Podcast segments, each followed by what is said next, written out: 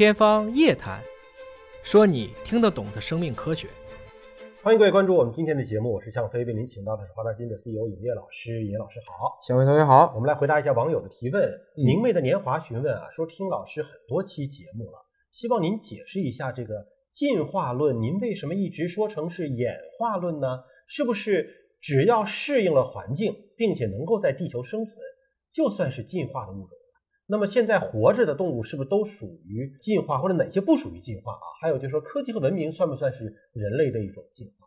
其实这个 evolution 这个词啊，本来严复翻译的就是天演论，大家一般认为后出现的就是比之前的就先进。其实这个想法呢，肯定是不准确的。你比如说微生物，从诞生到现在一直都在，它算进化算演化吗？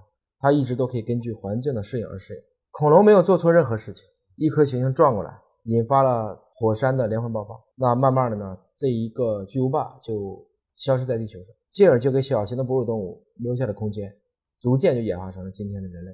基因没有最优，只有最适。鱼拿在空气里它是没有办法呼吸的，而人在水中无法呼吸。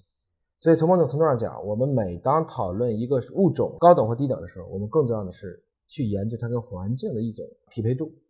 从这个意义上讲呢，其实我们不知道基因往哪个方向做就是对的。还是物竞天择，最终是由环境来选择哪一种表型呢？最后出现，对这个生命来讲，为一个长期的物种保护，是一个更好的一个策略。这就是最适应的，就是最好的，而不存在说哪个基因就比哪个基因优秀，或者哪个物种就比哪个物种高等。对，它是更适应，而不存在最好。嗯，其实你再好的东西，我换一个环境也就不在了。嗯，你像高原祈福，西藏的我们的这些同胞们，他在高山上非常适应。那只有当你去了藏区，你才会觉得这个基因非常有用。如果到了平原呢，他就会感觉到坠氧。所以从这个意义上讲呢，这高原基因是好还是不好呢？所以科技和文明算不算是进化或者是演化？在我来看呢，我们科技有多强，它都是双刃剑，能造出核武器的，也能做成核电站。而今天讨论的很多生物工程的技术，也可以做生物恐怖的、生物袭击的这些生物武器。从这个角度来讲呢，我觉得最重要的是让我们有一个谦卑之心，认可人类呢就是一个普通的物种。从这个角度来讲呢，不能把自己当成生命链的顶端，无限制的去攫取自然和其他的物种的生境。所以进化它有一个潜台词，就是它一定会越来越好。哎，但是演化就是它一直在变。对，它这个变化的原因是跟。周围环境的变化有关系，是的。至于说你变完了之后是好是坏，那要看跟环境是不是匹配。对，这是好。人老心不老询问说，什么检查能够认定阿尔茨海默症的高危患者？因为他的母亲呢是这个病去世的，终年是八十六岁。那么他今年已经是六十五岁了，也是一位女性。那么他需要做什么样的检查？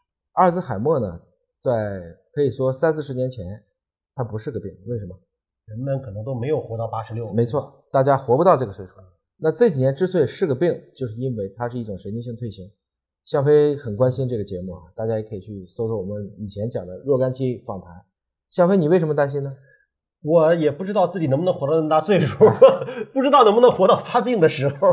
但是你为什么会担心？比如说像阿尔兹海默这样的呢？做了基因检测之后，发现有一个阿尔兹海默症的基因是属于。高风险，对，叫做 APO 啊，就一个载脂蛋白的 E4，就是 E 四是这个表型。就是比如说您年纪已经大了，查不查有没有意义呢？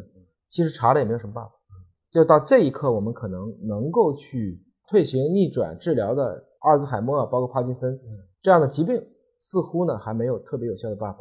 但是有一点很确定的就是在于积极的去锻炼，积极的去用脑，积极的保持乐观的环境。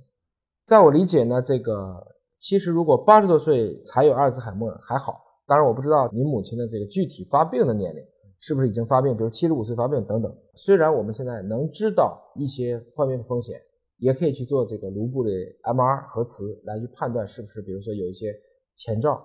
但某种程度上讲，你不知道，而就把自己当成是一个健康快乐的女性去开心的生活着，在我来看，可能是目前对于其实知道了也不一定有办法的，是一个。很好的一种心态吧。这个疾病会导致人最终因为这个病而去世吗？还是说其实它其实是一系列的并发症？你就是等于说你的神经系统如果不工作了，嗯，那最后比如说如果累积到我们那些多脏器，比如说呼吸系统衰竭了，那就没法喘气了。